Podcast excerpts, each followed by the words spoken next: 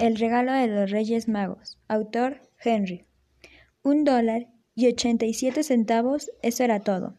Y setenta centavos estaban en céntimos, céntimos ahorrados, uno por uno, discutiendo con el almacenero y el verdulero y el carnicero, hasta que las mejillas de uno se ponían rojas de vergüenza ante la silenciosa acusación de avaricia que implicaba un ragueteo tan obsesionado Delia los contó tres veces, un dólar y ochenta y siete centavos, y al día siguiente era Navidad.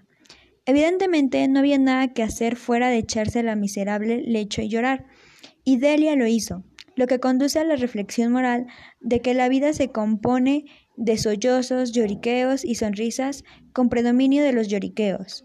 Mientras la dueña de la casa se va calmando, pasando de la primera a la segunda etapa, echemos una mirada a su hogar, uno de esos departamentos de 8 dólares a la semana no era exactamente un lugar para alojar mendigos, pero ciertamente la policía lo había descrito como tal. Abajo, en la entrada, había un buzón el cual no llegaba carta alguna, y un timbre eléctrico al cual no se acercaría jamás un dedo mortal. También pertenecía al departamento una tarjeta con el nombre del señor James. La palabra Digicam había llegado hasta allí volando en la brisa de un interior periodo de prosperidad de su dueño, cuando ganaba 30 dólares semanales, pero ahora que sus entradas habían bajado a 20 dólares, las letras de Digicam se veían borrosas como si estuvieran pasando seriamente en, en reducirse a una modesta y humilde D. Pero cuando el señor James Llegaba a su casa y subía a su departamento le decía Jim, y era cariñosamente abrazado por la señora Delia. Su departamento le decía Jim, a quienes hemos presentado al lector como Delia, todo lo cual está muy bien. Delia dejó de llorar y se empolvó las mejillas con el cisne de plumas. Se quedó de pie junto a la ventana y miró hacia afuera apenada, y vio un gato gris que caminaba sobre una verja gris en un patio gris. Al día siguiente era Navidad y ella tenía solamente un dólar y ochenta y siete centavos para comprarle un regalo a Jim. Había estado ahorrado cada centavo, cada mes.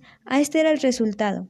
Con veinte dólares a la semana no se ve muy lejos. Los gastos habían sido mayores de lo que había calculado. Siempre lo eran solo un dólar con ochenta y siete centavos para comprar un regalo a Jim, su Jim. Había pasado muchas horas felices imaginando de algo bonito para él, algo fino y especial y de calidad, algo que tuviera justamente era mínimo de condiciones, para que fuera digno de pertenecer a Jim. Entre las ventajas de la habitación había un espejo de cuerpo entero. Quizás alguna vez haya visto ustedes un espejo de cuerpo entero en un apartamento de ocho dólares. Una persona muy delgada y ágil podría mirarse en él, tener su imagen rápido y en franjas longitudinales. Como Delia era esbelta, lo hacía con absoluto demonio técnico. De repente se alejó a la ventana y se paró ante el espejo. Sus ojos brillaban intensamente, pero su rostro perdió su color antes de veinte segundos. Soltó con urgencia su cabellera y la dejó caer cuán larga era.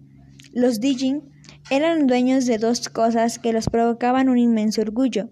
Una era el reloj de oro que había sido parte de Jim y antes de su abuelo. La otra era la cabellera de Delia. Si la reina de Sao hubiera vivido en el apartamento frente al suyo, algún día Delia habría dejado colgar su cabellera fuera de la ventana, nada más para que para demostrar su desprecio por las joyas y los, regalos de su majestad.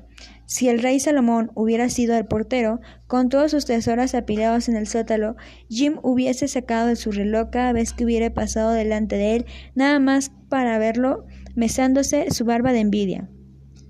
La hermosa cabellera de Delia cayó sobre sus hombros y brilló como una cascada de pardas aguas. Llegó hasta más bajo de sus rodillas y la envolvió como una vestidura. Y entonces ella la recogió de nuevo, nerviosa y rápidamente. Por un minuto se sintió desfallecer y permanecía de pie mientras un par de lágrimas caían a la raída de la alfombra roja. Se puso su vieja y oscura chaqueta, se puso su viejo sombrero. Con un revuelo de faldas y con el brillo todavía en los ojos, abrió nerviosamente la puerta, salió y bajó las escaleras para salir a la calle. Se puso su vieja y oscura chaqueta, se puso su viejo sombrero. Donde se detuvo se leía un cartel. Delia subió rápidamente y jadeando trató de controlarse. Madame, grande, demasiado blanca, fría, no parecía el Freud indicado en la puerta.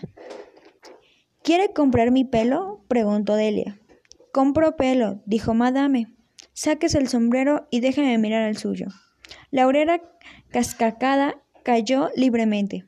Veinte dólares, dijo Madame, sopesando la masa con manos expertas.